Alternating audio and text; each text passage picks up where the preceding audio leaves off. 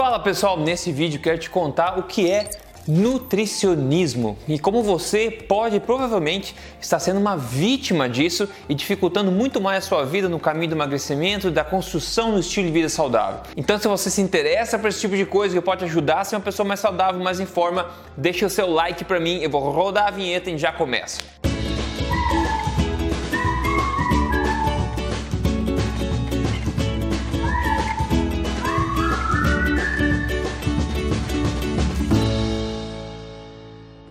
Tudo bem com você? Meu nome é Rodrigo Polê, sou especialista em ciência nutricional também autor do livro best-seller. Este não é mais um livro de dieta, mas mais importante do que isso, o que interessa para você é que eu estou aqui semanalmente compartilhando o meu melhor para te ajudar o melhor estilo de vida, o teu melhor emagrecimento, a tua melhor saúde, tudo baseado em evidência, tudo na lata mesmo, sem papas na língua. E pessoal, a gente está no século 21 hoje, século 21, nossa, que incrível, né? Nós evoluímos tanto nosso conhecimento, nossa tecnologia em tantas áreas importantes e tem uma vida incrível hoje em dia, não é verdade? Com tanta, tanto conforto, tanto conhecimento, tanta tecnologia. Mas como é possível que a gente tenha emburrecido tanto em outras áreas? Por exemplo, a área científica da nutrição, da saúde. Pessoal, é como se fosse uma torre de Babel, onde todo mundo fala uma coisa, uma língua diferente, ninguém se entende e só o que tem é barulho, só o que tem é confusão. Ao mesmo tempo, tudo parece estar certo, depois tudo parece estar errado e as coisas estão certas, depois está errado. Ninguém entende nada. E o mal por trás disso, para você entender, em grande parte é o nutricionismo. Nutricionismo, pessoal, é o que o filósofo alimentar, né, quem diria filósofo alimentar, George Skrines, define como o seguinte: uma forma redutiva de se entender os alimentos somente em termos de nutrientes, componentes ou marcadores biológicos como gorduras saturadas, calorias, índice glicêmico, retirados do contexto de alimentos, dietas e processos do organismo. Em outras palavras, é basicamente o foco insistente em componentes específicos isolados ao invés de levar em consideração o todo, o contexto geral das coisas. E a maior parte da literatura publicada na área de nutrição, pessoal, é justamente, basicamente a prática desse nutricionismo. São componentes, mecanismos estudados isoladamente em laboratório, né, in vitro ou em modelos animais, etc.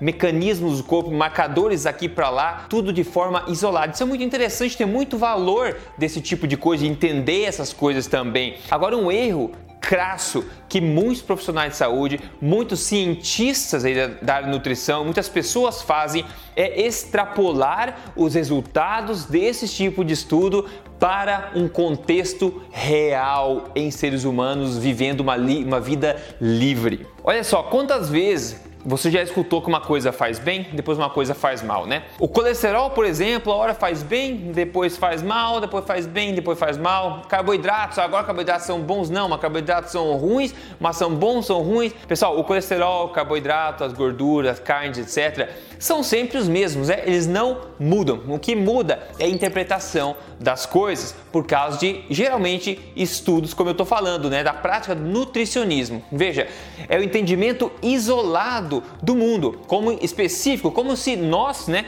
nossos alimentos fossem coisas específicas acontecendo isoladamente num tubo de ensaio de laboratório. Não, as coisas, como a gente sabe, depende muito de contexto, né, de onde elas são inseridas. Ninguém vai no mercado, por exemplo, e vai lá pedir... Moça, por favor, me vê aí meio quilo de gordura saturada, por favor.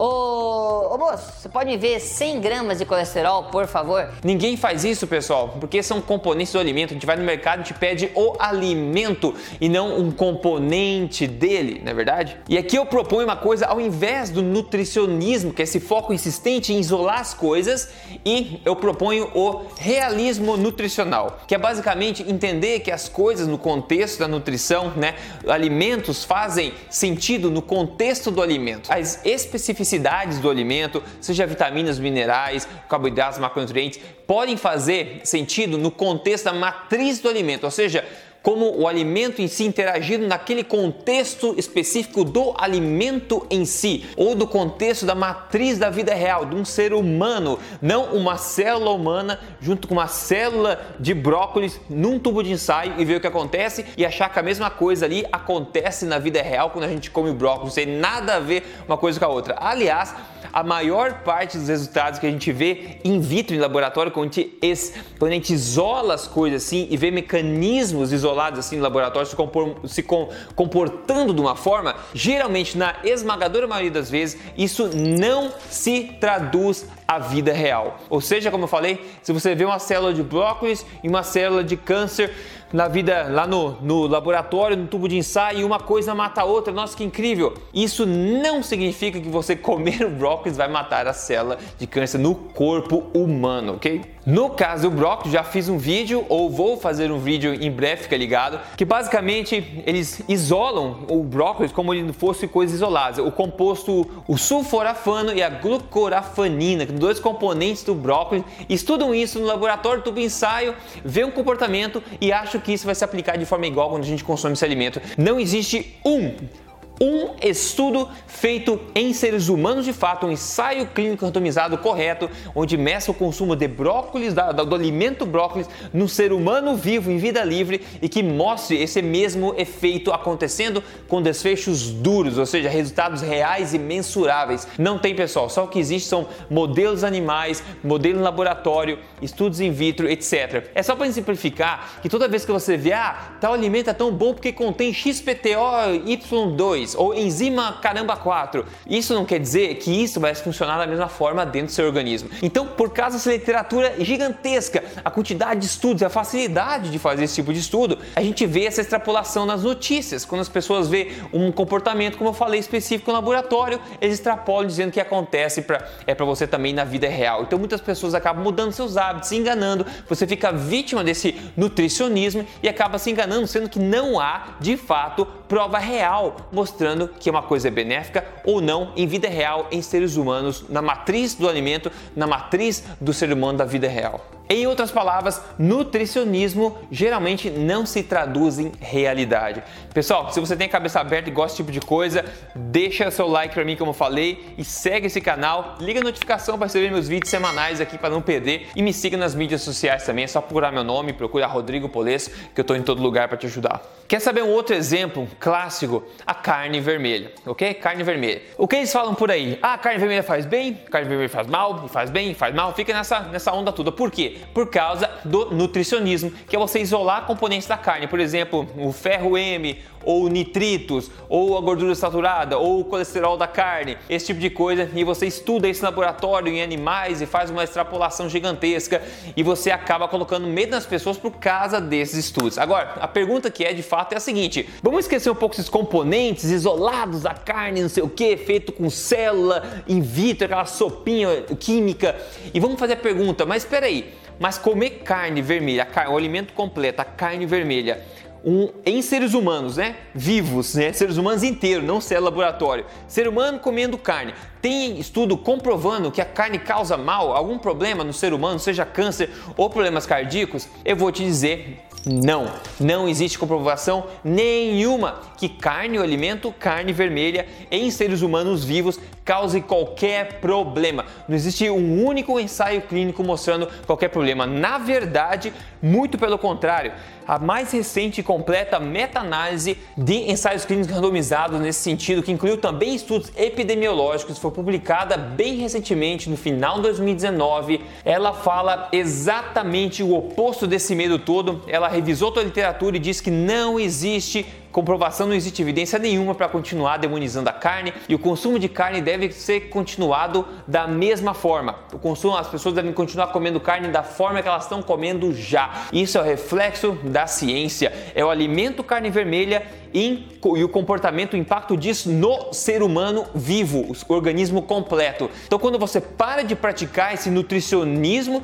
e extrapolar isso para coisas em vida real, em realidade, as coisas começam a melhorar. Então, se você for ver na literatura de novo, ver esses estudos por aí, manchetes por aí, é porque a carne é carne, porque o componente XP da carne e a enzima, não sei o que, a proteína, o colesterol da carne, não sei o que, beleza. Legal, enrata isso, né? No laboratório é aquilo, o mecanismo é aquilo, mas espera aí, responde para mim, será que o ser humano comer carne tem problema? Não, é isso que importa, é isso que está demonstrado Fácil, sem confusão. Então, novamente, nutricionismo não é realidade. A realidade tem supremacia sobre o nutricionismo, ok? Aliás, eu desafio qualquer um a encontrar um só que seja ensaio clínico bem controlado, com resultados significativamente é, relevante que mostre qualquer problema do consumo de carne vermelha em seres humanos à vida real. Qualquer ensaio clínico randomizado, controlado que mostre qualquer problema causado pela carne vermelha, ok? Sem considerar estudo mecanístico, sem considerar estudo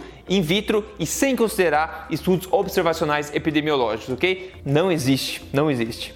Mas ainda assim, o medo da carne vermelha existe, né? E se repete pra gente todo dia isso. Em suma, pessoal, olha só, vamos parar de extrapolar nutricionismo para a vida real. A realidade é diferente. Aqui tem dois pontos para você manter em mente. Precisamos nos preocupar menos com os componentes específicos que compõem certos alimentos e se preocupar mais sim com a qualidade dos alimentos, a escolha de alimentos em si que nós fazemos. E quando você vê na televisão, em manchetes, pessoas por aí dizendo que foi testado componente tal de, de, de, planta tal, de fruta tal, ou de carne tal, de alimento tal, de ovo tal, componente específico, a tua pergunta tem que sempre ser, peraí, mas eles mediram de fato seres humanos consumindo o alimento inteiro, né? E ver que acontece algum problema no ser humano em vida real? Geralmente não, pessoal. E outra coisa, conte com seus instintos. Foque em consumir alimentos naturais, integrais de verdade, não processados ou minimamente processados. E procure consumir os nesse contexto de alimentação natural, os alimentos que você mais curte, mais gosta, porque a natureza já nos programou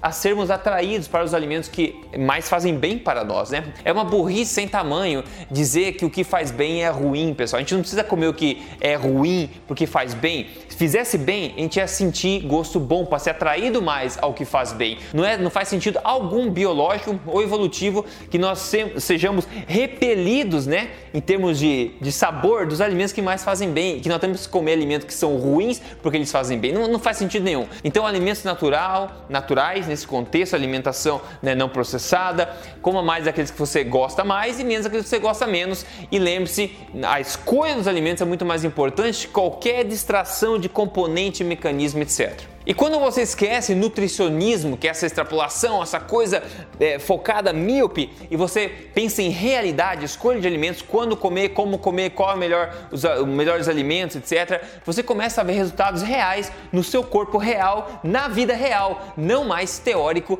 não mais besterol, ok? Aí, como você pode ver o caso do Felipe Bernardino aqui, que é incrível. Há cinco meses ele falou, atrás eu pesava 208 quilos, por várias vezes eu tive lutas e batalhas, mas nunca de uma forma eficaz. Então eu conheci a minha nutricionista que tem como base os seus métodos.